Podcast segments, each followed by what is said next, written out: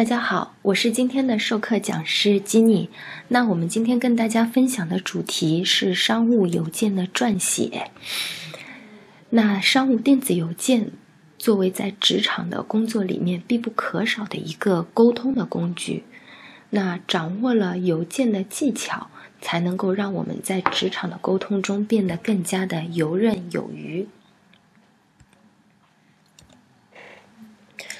那这个是我们今天的一个课程的安排，我们会从邮件的一个重要性，包括邮件的一个标准格式，我们会通过一个案例的分析来跟大家一起来撰写一个标准的商务电子邮件，还会提醒大家在商务邮件中必不可少的一个礼仪，以及在邮件的一些注意的要点。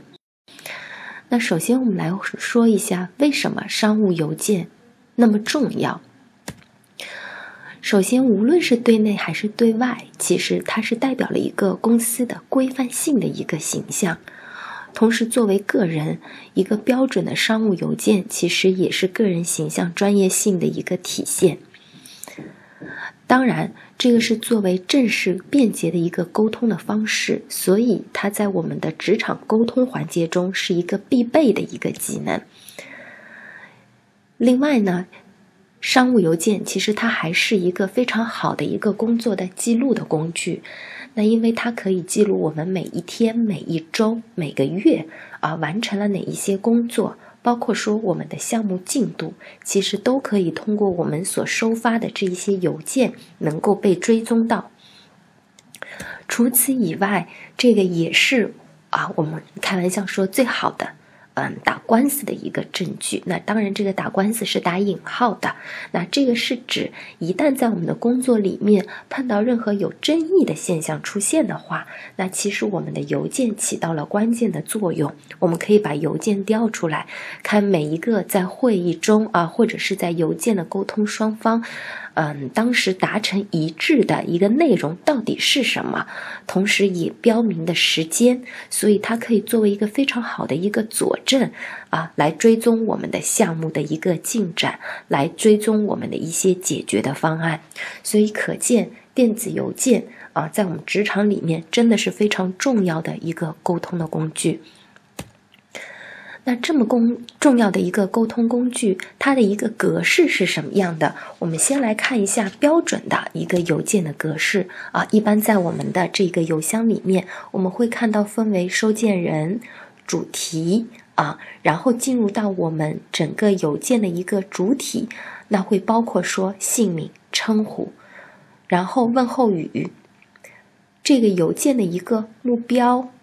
接下来是整个邮件的主体内容，我们所提供的一个方案，一直到结束语和最后的落款和签署。那在每一个这一个小项面，我们有哪一些需要来注意的呢？首先，作为发件人这一个邮箱地址啊，我们会建议大家在最后内容都填写完毕了以后，发送之前才填写。为什么这样呢？啊，在职场那么多年的经验告诉我们，很多时候，当你先把收件人的邮箱填完了以后，诶，正好你的邮件可能还没写，或者说您的附件还没有添加，但是你不小心摁了在这个呃邮件左方的这个发送键，那导致的是说这个邮件就发出去了，那对方收到你的邮件以后，诶。会觉得，哎，这人怎么发了一个那么奇怪的邮件？或者是说，他就知道，哦，他可能是一不小心摁出来了。那这个其实也是对我们的一个呃职场的专业程度，嗯，会有略微的一些挑战。所以我们不建议在一开始就把收件人的邮箱地址就打在上面，嗯，而是说在发送之前最后才填写。那关于邮件的主题，一定是一个能够吸引收件者打开邮件的主题。为什么这么讲？啊，我们每天其实会收到陆陆续续外部、内部可能几十封，甚至于说上百封的邮件。你怎么能够让你的收件人啊第一眼就想去打开，就想去看你到底给他写了什么？所以这个主题就变得非常的重要。要能够一眼就能够抓住对方眼球的一个主题啊，才是最合适的。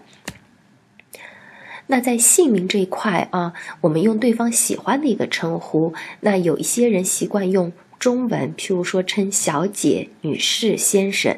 那有一些可能就喜欢你叫他的英文名字。那这个我们不做非常明确的一个规定，但是也是一定要是对方所喜欢的一个称呼。礼貌语这一块问候语，其实一般来讲大家都会啊注意的。那这里要提到的是说，注意礼貌并且恰当，不要非常的夸大其词的一些问候，那就反而显得有点奇怪了。接下来关于邮件的目标，其实这就是最关键的信息了。哦，你到底为什么今天我要写这封邮件给到你？所以它一定是一个让对方。不能够拒绝的一个内容。那在沟通的主体内容方面，啊，秉承清晰和明确的这样的一个标准。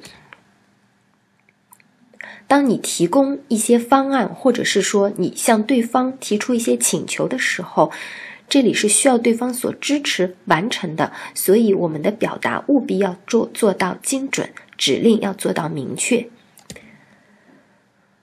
结束语，那其实是让我们对下一步是要有帮助的结束语啊，不是纯粹的谢谢再见就完了，而是说你需要他在下一步啊有什么动作，有什么行动是再继续去完成的。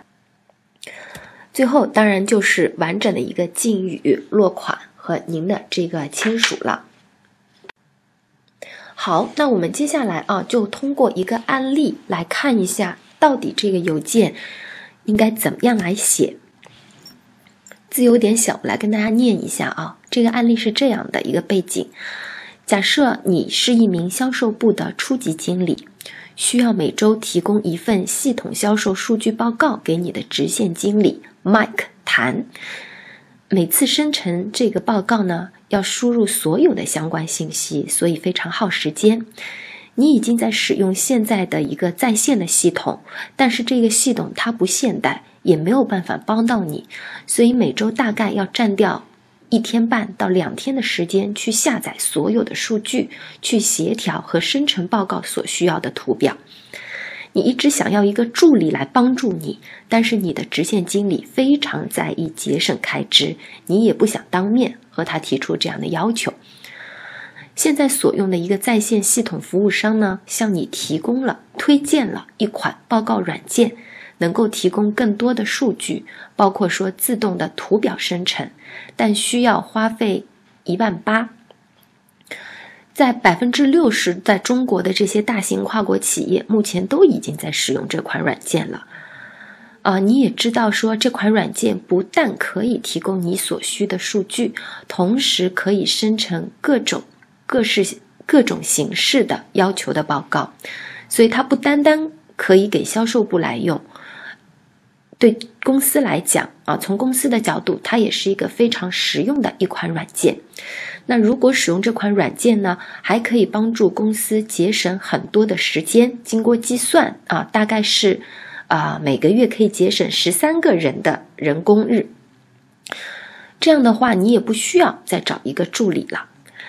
那你的老板 Mike 他是怎么样的一个人呢？这个老板他追求的是精确、最新、最更新、及时的信息，同时非常非常的在意效率，效率是他整天在考虑的事情。所以你想写一个简短的邮件给到你的老板，建议公司能够购买此款软件。在写之前，我们有一些建议，大家不妨想一想。首先。啊，你想要达到什么样的目标？有什么是可以引起这个 Mike 你的老板啊他的兴趣的？哪些是需要他知道的信息？你要如何去说服他？你会用什么样的邮件的标题确保他会阅读你的邮件？好，那接下去我们来给大家看一个邮件。当然，就是你写给这个 Mike 你的老板的啊，它的主题叫做工作安排。Dear Mike，目前呢，在我的工作中有一项市场报告的工作，需要占据一整天的时间去下载、导出数据和图表，实在浪费时间。这个是邮件的第一句话哈。为了提高我的工作效率，也让我能够空出时间做额外更需要我的工作，我有以下两个建议：第一，加一名助理，专职来负责做市场报告，实习生也可以；第二，购买一款系统软件，能按照需求导出各种形式的报告，大部分跨国公司都已经在使用了。哎，这一段其实我们就是刚刚提到的啊，你的目标对吧？我为什么要写这个邮件，以及你提出的 要求，要求有两个，要么给我加一个助理，要么你就买这个啊系统的软件。你觉得哪个更合适呢？希望你能尽快调整我的工作时间分配，能最大化的发挥我的能力。谢谢你的回复和支持。哎，这个是结束语了。我不知道大家怎么想啊？从我们的邮件的啊第一句话，然后到嗯，这个你也就是 Tommy 啊，这个人叫 Tommy，他的一个目标啊，他所向他老板提出的一个请求要求，以及啊他最后的这个啊提到的方案和结束语。那这个是一个案例啊，当然它是一个。啊，我们说 bad example 是一个不大好的一个模板。为什么不大好呢？它的邮件目标不清晰。我们看到的它的主题写的是叫做工作安排啊，工作安排需要对方支持的指令不准确。哎，他其实提到了，他说我有两个建议，那你到底想他怎么做呢？啊，你是啊哪个更适合，对不对？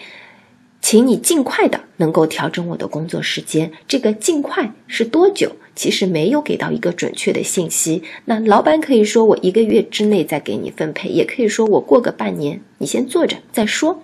所以需要对方支持的指令其实也不够准确。最重要的是说，我们这封邮件里面，我们看到和收件人，也就是你的老板，他的利益关系不大。你的工作安排，哎，要提高你的工作效率，那对他来说有什么好处呢？其实，在这个邮件里面，我们并没有看到。所以，这封邮件，当你看到这个主题的时候，你会去看吗？可能的老板根本就不会去看工作安排哦，你就向我汇报一下，你接下来的工作是怎么样来安排的，他可能都不会去看。即便他打开了啊，老板会发现说，哎。